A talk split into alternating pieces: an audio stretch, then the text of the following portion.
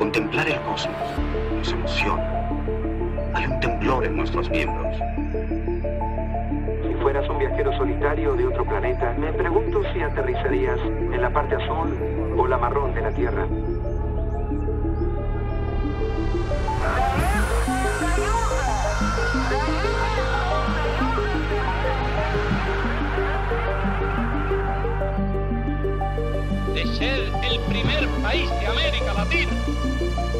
En enviar un hombre al. Sabemos que nos acercamos al más grandioso de los misterios. Todo lo que es, todo lo que fue, todo lo que será.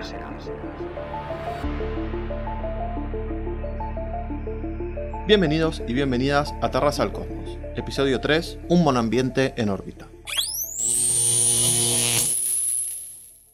Hoy vamos a hablar del primer programa de estaciones espaciales de la historia. Se trata del programa Salyut de la Unión Soviética que lanzó y operó una serie de estaciones espaciales entre 1971 y 1986.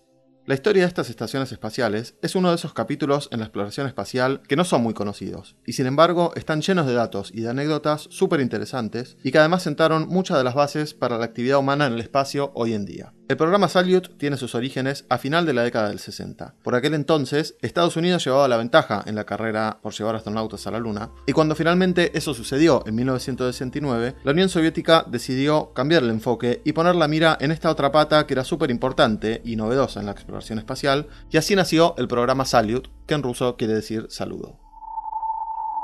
Para esto se basó en un programa secreto del Ministerio de Defensa que ya existía desde 1965, cuyo objetivo era lanzar estaciones espaciales militares donde un cosmonauta iba a realizar tareas de espionaje y de inteligencia desde el espacio. Estas estaciones, llamadas ALMAS, que quiere decir diamante, todavía no se habían lanzado, pero ya estaban bastante avanzadas en su diseño, y el objetivo científico y exploratorio de la Salyut era la fachada ideal para poder lanzar también estas estaciones espaciales secretas militares eh, en misiones que iban a estar intercaladas con estas nuevas estaciones que tendrían fines científicos. Por este motivo, el diseño final de la Salyut se basó en el de las Almas y las dos estaciones eran prácticamente idénticas.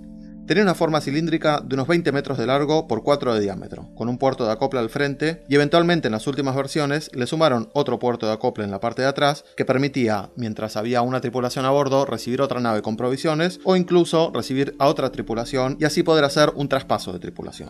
La Unión Soviética en aquella época iba a la delantera en muchos aspectos. Habíamos lanzado el primer satélite, teníamos los primeros astronautas, así que pensábamos que íbamos por delante de todos los demás. No se trataba de un satélite o una nave espacial. Era todo un complejo, un sistema de instalaciones formado por diversos elementos.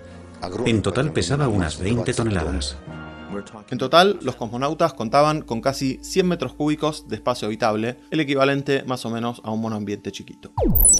Las Salyut estaban equipadas adentro con distintas estaciones de trabajo, áreas con experimentos científicos y otras con los controles de la nave, un pequeño espacio para comer, bolsa de dormir agarradas a las paredes y un baño. Y también tenía cuatro cámaras de televisión, dos en la parte de adentro y dos en la parte de afuera.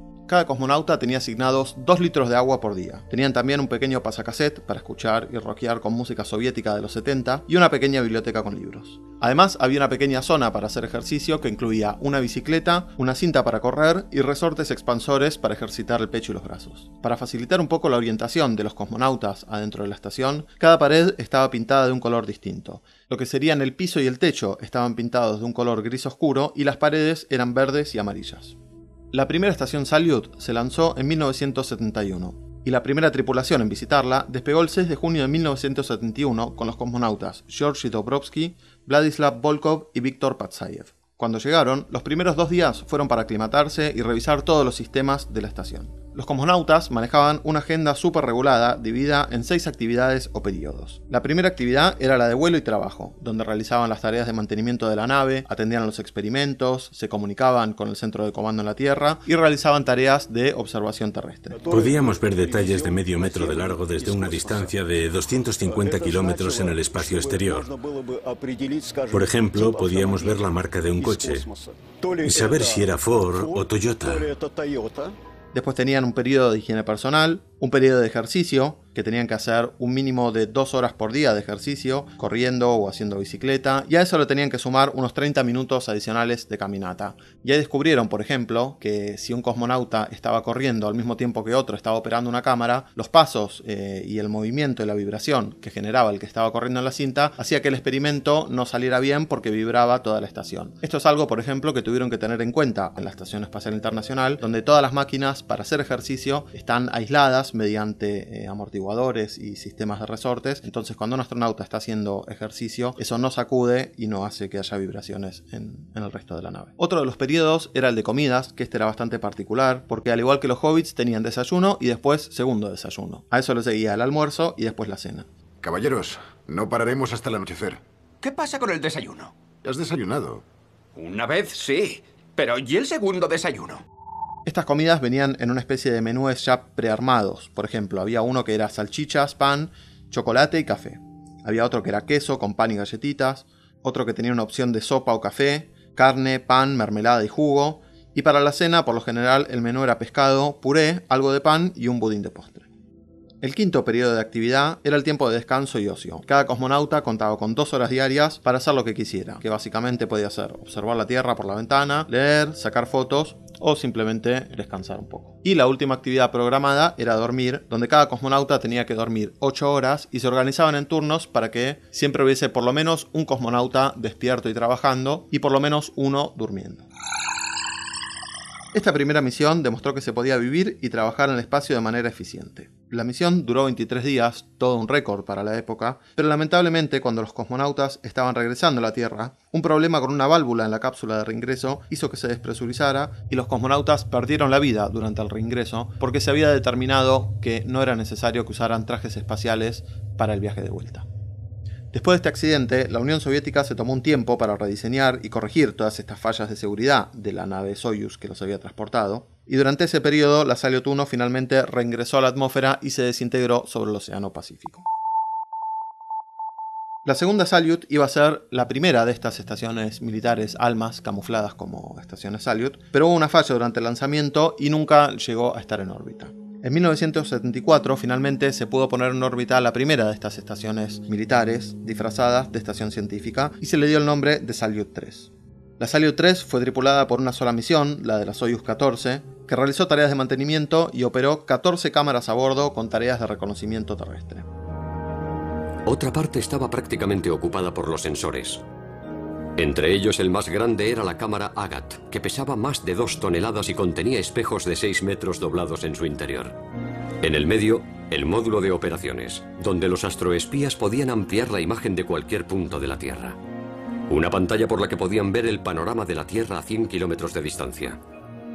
Delante de esa pantalla, un visor que podía ampliar imágenes a 100 metros. Uno de los datos más curiosos de esta estación de la Salyut 3 es que es la única nave espacial de la que se sepa al día de hoy que llevó un arma al espacio. Fue equipada con un pequeño cañón y una vez que estaba vacía y la tripulación ya había regresado a la Tierra, desde el centro de control se mandó un comando para disparar tres balas de calibre 30 al espacio. Por supuesto, nos dimos cuenta de que los estadounidenses estaban intentando desarrollar satélites interceptores y satélites destructivos, así que decidimos desarrollar un cañón especial que se colocaba en la estación orbital.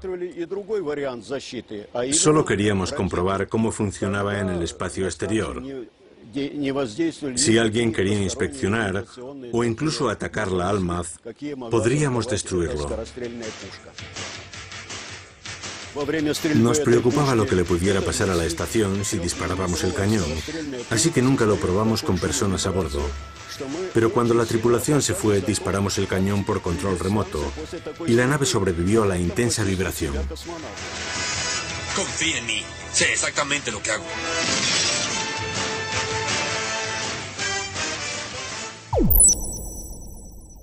A la Salyut 3 la siguió la Salyut 4 lanzada en 1975. Una de las novedades importantes que se incorporó a esta estación fue una impresora que llevaban a bordo donde los cosmonautas podían recibir instrucciones del centro de control en tierra. Parece una tontería, pero hasta el momento, cada vez que del centro de control le querían decir algo, tenían que interrumpirlos, llamarlos por la radio y si los cosmonautas estaban haciendo algo, tenían que dejar lo que estaban haciendo para hablar por radio, digamos. De esta manera les podían mandar información, procedimientos, instrucciones que no fueran urgentes y los cosmonautas al final del día leían esos reportes que le llegaban por la impresora. La Salyut 4 recibió dos tripulaciones de larga duración, la Soyuz 17, que estuvo 30 días a bordo, y la Soyuz 18, que batió el récord de mayor duración con 63 días a bordo. Para cuando terminó la expedición de la Soyuz 18 a bordo de la Salyut 4 en julio de 1975, los sistemas de control ambiental de la estación estaban fallando y no podían controlar la humedad. Este es otro de esos problemas que en tierra por ahí no parecen muy graves, pero en el espacio realmente era un problemón, porque estaban en un ambiente cerrado y el cuerpo humano libera por día entre un litro y medio y dos de agua, y toda esa humedad iba quedándose y condensándose en la nave y se empañaban los vidrios y la estación empezó a llenarse de moho. Finalmente, un tiempo después del regreso de la Soyuz 18, la Salyut 4 reingresó a la atmósfera y se quemó sobre el Océano Pacífico. La Salyut 5 se lanzó al espacio en 1976. Fue la segunda y última de estas estaciones militares ALMAS. Tuvo dos tripulaciones. La primera fue la Soyuz 21, lanzada el 6 de junio del 76, y estuvo 49 días a bordo. Observábamos la Tierra y en el momento apropiado podíamos orientar la estación en una determinada dirección. Después activábamos el zoom y fotografiábamos con la cámara AGAT. Teníamos un sistema especial para revelar la película. Se apagaban todas las luces de la estación y totalmente a oscuras se ponía la película en el revelador. Después se sacaba una mesa de proyección para fijar la película expuesta. A continuación se podían seleccionar las partes más interesantes y enviarlas a la Tierra con una cámara de vídeo. De manera que una hora después de haber hecho una foto, en la Tierra ya podían examinarla. Esta expedición, Soyuz 21, tuvo que terminarse antes de tiempo porque detectaron una pérdida en una de las líneas de combustible que estaba filtrándose hacia el interior de la estación. Unos meses después fue la Soyuz 24, que terminó los experimentos que habían quedado abandonados y se quedaron otros 17 días. Hicieron observaciones de la Tierra, observaciones astronómicas y también realizaron experimentos científicos, llevaron unos pescaditos para ver cómo nadaban en el espacio e hicieron una teleconferencia con alumnos de una escuela. Unos seis meses después, la estación fue sacada de órbita y se desintegró también sobre el Océano Pacífico. Estas maniobras de sacar las estaciones de órbita eran bastante importantes porque si bien el objetivo de estas estaciones era tener una presencia sostenida en el tiempo, la realidad era que se quedaban sin oxígeno, sin combustible, sin comida, y antes de dejarlas dando vueltas en el espacio, en plena Guerra Fría, donde quizá una posible misión de Estados Unidos podía acercarse eh, y espiar toda esa tecnología, los soviéticos preferían sacarla de órbita y que se destruyera el reingreso a la atmósfera. El programa se descontinuó porque finalmente el Ministerio de Defensa definió que se obtenían mejores resultados con satélites de observación terrestre sin la necesidad y costos asociados a tener un cosmonauta en una nave.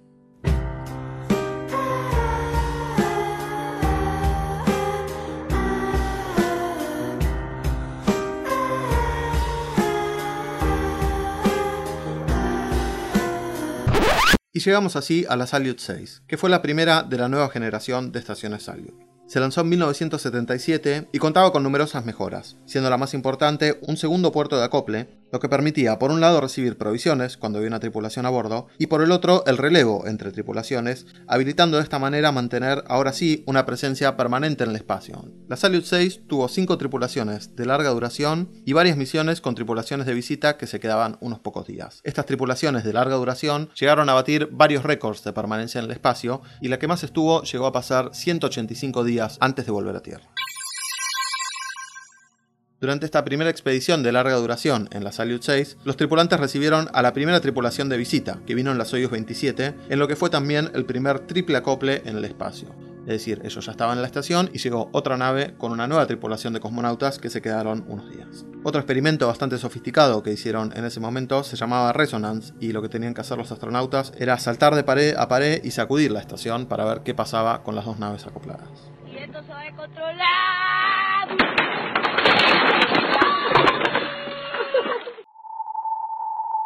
Algo nuevo también en la estación era una escotilla para poder salir y hacer caminatas espaciales. Y un episodio bastante aterrador sucedió durante la primera de estas caminatas espaciales con los comonautas Yuri Romanenko y Georgi Krechko. El objetivo de esta caminata espacial era probar el nuevo traje Orlan, e inspeccionar el exterior de la Salyut. Antes del vuelo de Romanenko y Grechko, había habido otra misión fallida a la estación que no había podido acoplar de manera exitosa, entonces el objetivo de esta caminata espacial era inspeccionar un poco el puerto de acople desde la parte de afuera para ver si podía seguir funcionando. Los cosmonautas abrieron la escotilla y Grechko se asomó para examinar el puerto de acople de la nave y vio que estaba todo bastante bien. Una vez que había terminado la inspección, Romanenko, que era el comandante y se había quedado adentro monitoreando todo, quiso asomarse un poco para ver él también y cuando salió se empujó demasiado fuerte, sin estar atado, y empezó a alejarse cada vez más de la estación hasta que su compañero pudo agarrarlo de su línea de seguridad y lo acercó de vuelta a la nave. Sabemos cuántas cosas han sido necesarias para que nuestra patria tuviera esa oportunidad y ese honor de ser el primer país de América Latina en enviar un hombre al cosmos. La Salyut 6 vio el origen y también fue protagonista del programa Intercosmos, donde la Unión Soviética trabajó con otras naciones para mandar a ciudadanos de otros países al espacio por primera vez. Entre ellas volaron astronautas checos, polacos, de la República Democrática Alemana, de Bulgaria, de Hungría, de Vietnam, y también voló el primer astronauta latinoamericano, el cubano Arnaldo Tamayo Méndez.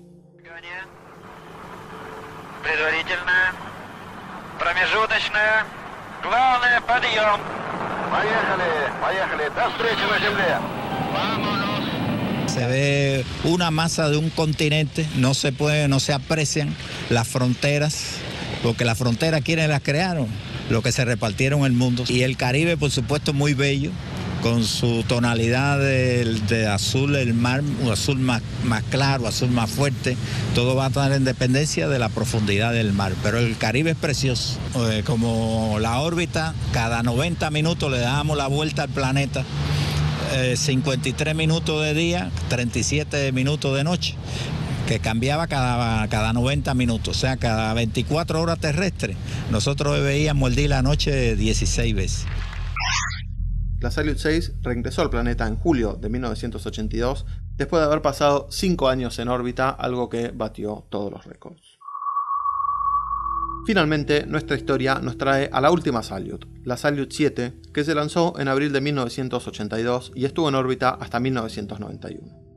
La Salyut 7 era una copia prácticamente idéntica a la 6, con todas las mejoras que se habían incorporado a esta segunda generación de estaciones, y a esta incluso se le sumaba tener agua caliente disponible permanentemente. Ya en la Salyut 6 se había sumado una ducha a la estación, pero era tan compleja la operación de ducharse y gastaba tanta agua que los cosmonautas solo podían bañarse una vez por mes. La dicha es mucha en la ducha. A lo largo de su vida útil, la Salyut 6 recibió 6 expediciones de larga duración y 4 misiones de visita que incluyeron una nueva tanda de astronautas de Intercosmos. Incluso ya se sumaron países que estaban por fuera de la órbita soviética como Francia e India. En 1984 tenían un cosmonauta checoslovaco, un polaco, un alemán del este, un búlgaro, un húngaro, un vietnamita, un cubano, un mongol y un rumano. Me recuerda un chiste. Un tipo está en un bar, va con el cantinero y le dice, hagamos una apuesta. La Salyut 7 recibió además a la segunda mujer en el espacio, Svetlana Savitskaya. La primera mujer en viajar al espacio también había sido lanzada por la Unión Soviética, aunque eso había sido en 1963 y tuvieron que pasar casi 20 años hasta que mandaran a la segunda. Savitskaya no fue parte de esas expediciones permanentes, aunque visitó la Salyut 7 en dos oportunidades. Durante uno de esos vuelos se convirtió en la primera mujer en realizar una caminata espacial y de hecho hizo quizás una de las cosas más peligrosas que se hayan hecho durante una caminata espacial, que fue hacer experimentos cortando y soldando metales en una placa montada en el exterior de la estación. Se me hace raro soldar en silencio. Me gusta cómo suena. Sí, sí, sí, sí, sí. Los has imitado bastante bien. Te está quedando bien. Sí, pero el metal fundido se está saliendo por el otro lado. Voy a hacer unas fotos de recuerdo. Svetlana sonríe para la posteridad. Chicos, es hora de regresar. Lleváis cuatro horas y diez minutos fuera de la estación. ¿Sabes algo de Saria? O sea, soldadoras en el espacio. En febrero de 1985, hacía 8 meses que la estación estaba vacía desde que se había ido la última tripulación de larga duración, y de repente se cortaron por completo las comunicaciones con Tierra. La estación, que había estado en piloto automático, ya no mandaba comunicaciones ni de posición ni del estado general de la nave. Entonces se armó una misión para mandar una tripulación hasta la nave para ver qué estaba pasando. Esa fue la Soyuz T-13. He perdido la señal. El sistema de telemetría se ha caído. Estamos cotejando los datos. Seguimos el protocolo. Voy, ya voy. Fallo completo en el sistema. ¿Qué ha podido pasar? Hemos perdido la señal y el control de la estación. ¿Habéis intentado reiniciar el sistema? En varias ocasiones. La tripulación de la Soyuz T-13 tuvo que volar a ciegas hasta la Salyut, incluso valerse de medidores de distancia láser para calcular sus movimientos, y esa fue la primera vez en la historia que una nave se acopló con otra absolutamente pasiva. Para saber qué había pasado, había que volar a la estación. Pero, ¿cómo volar? No había contacto con la estación, ni con sus motores, ni con el sistema de encuentro espacial. Teníamos que inventar algo para el acoplamiento de la nave Soyuz con un objeto no cooperativo, o sea, con una piedra. Cuando los cosmonautas entraron a la estación, encontraron la nave totalmente a oscuras y con sus paneles absolutamente congelados. Trabajaron durante varios días, incluso vestidos con ropa normal de abrigo con sobretodos y con gorritos de lana para recuperar los sistemas de la nave. Primero vimos que no había electricidad, y eso significaba que la estación estaba congelada. Había escarcha por todas partes. Yo flotaba en el vacío en plena oscuridad con una linterna en la mano, como en una película de detectives. Como el termómetro de a bordo solo llegaba hasta los 0 grados, a los ingenieros del control de la misión se le ocurrió un innovador sistema para calcular la temperatura que hacía a bordo de la estación. Le pidieron a uno de los cosmonautas que le escupiera a una de las paredes y tomaran el tiempo que tardaba el escupitajo en congelarse. Así estimaron que hacía unos 10 grados bajo cero y los cosmonautas tuvieron que trabajar varios días en esas condiciones hasta poder recuperar los sistemas de la nave. ¿Qué temperatura hay?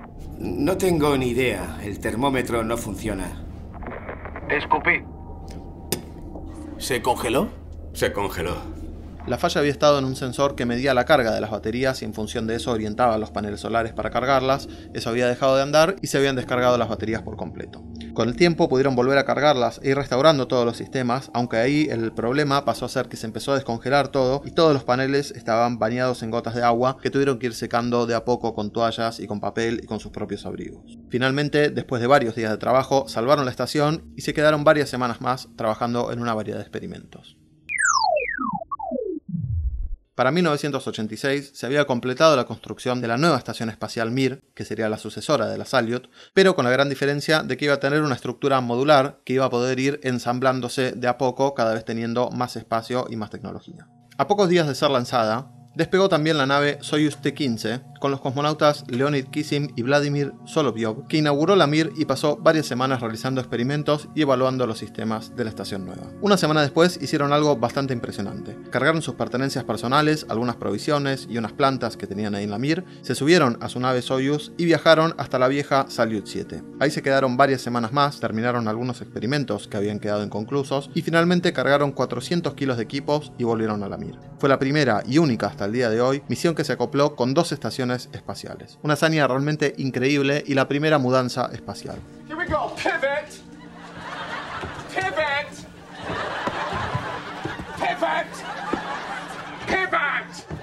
Y de esta manera, con la mudanza de Kissim y Solovyov, terminó, después de 15 años, un programa realmente pionero de la exploración espacial que sentó las bases y dejó muchísima de la tecnología y procedimientos que siguen en pie aún al día de hoy. La influencia que tuvo el programa Salyut en los programas que le siguieron, de hecho, es tan grande que el primer módulo y el tercero que se lanzaron a la Estación Espacial Internacional son derivados de la Salyut y siguen en órbita al día de hoy. Los trajes Orlan que se usan hoy en día en la Estación Espacial para las caminatas espaciales son los que se desarrollaron en el programa Salyut y hasta las naves que se usan siguen siendo las Soyuz y las Progress desarrolladas durante el programa Salyut. Para ir cerrando, un último dato que nos toca bastante de cerca acá en Argentina sobre la Salyut. En 1991, finalmente la Salyut 7 reingresó en la atmósfera y se desintegró, pero a diferencia de las versiones anteriores, no fue un reingreso controlado, haciendo que se queme sobre el Océano Pacífico, sino que la estación reingresó sobre Sudamérica, sobre gran parte de la Argentina. La mayoría se quemó en la atmósfera, pero hubo varios pedazos que cayeron cerca del pueblo de Capitán Bermúdez en la provincia de Santa Fe. Algunas de estas piezas fueron a parar como souvenirs de distintas personas que lo fueron encontrando, y una parte bastante importante que tiene parte de una escotilla y una ventanilla puede verse afuera del observatorio de la Asociación Entrerriana de Astronomía. Cuando se produjo el reingreso, el astrónomo cordobés Guillermo Goldes se encontraba trabajando en el Observatorio Astronómico de Bosque Alegre, en Córdoba, y tuvo la suerte de ser testigo de este espectáculo. Así lo recuerda para Terraza al Cosmos. Yo soy astrónomo, me había recibido hacía menos de dos años y era uno de los astrónomos muy activos realizando observaciones del cielo en eh, el Observatorio de Bosque Alegre, ¿no? en las sierras de Córdoba.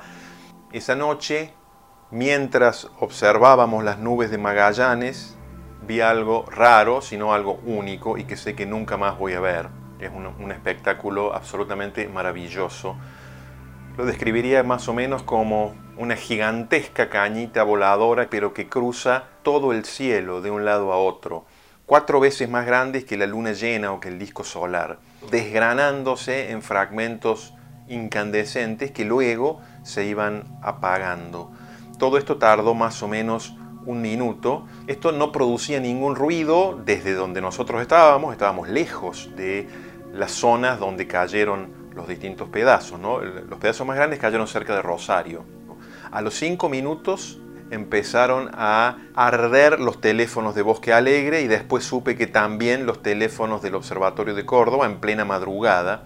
Eh, fue un espectáculo del cual nunca me voy a olvidar, pero son esos espectáculos extraños, porque uno está prácticamente solo y realmente nunca contarlo le hace honor a ese momento. Es casi una de esas cuestiones que uno disfruta en forma íntima. Pero bueno, eh, aquí estoy contándoselos y ojalá puedan imaginarse en parte cómo fue esto. Bueno, hasta acá llega nuestro relato del programa Salyut, pionero en la investigación, sobrevivir y trabajar en órbita, y una pieza fundamental para la presencia sostenida en el espacio como la conocemos hoy.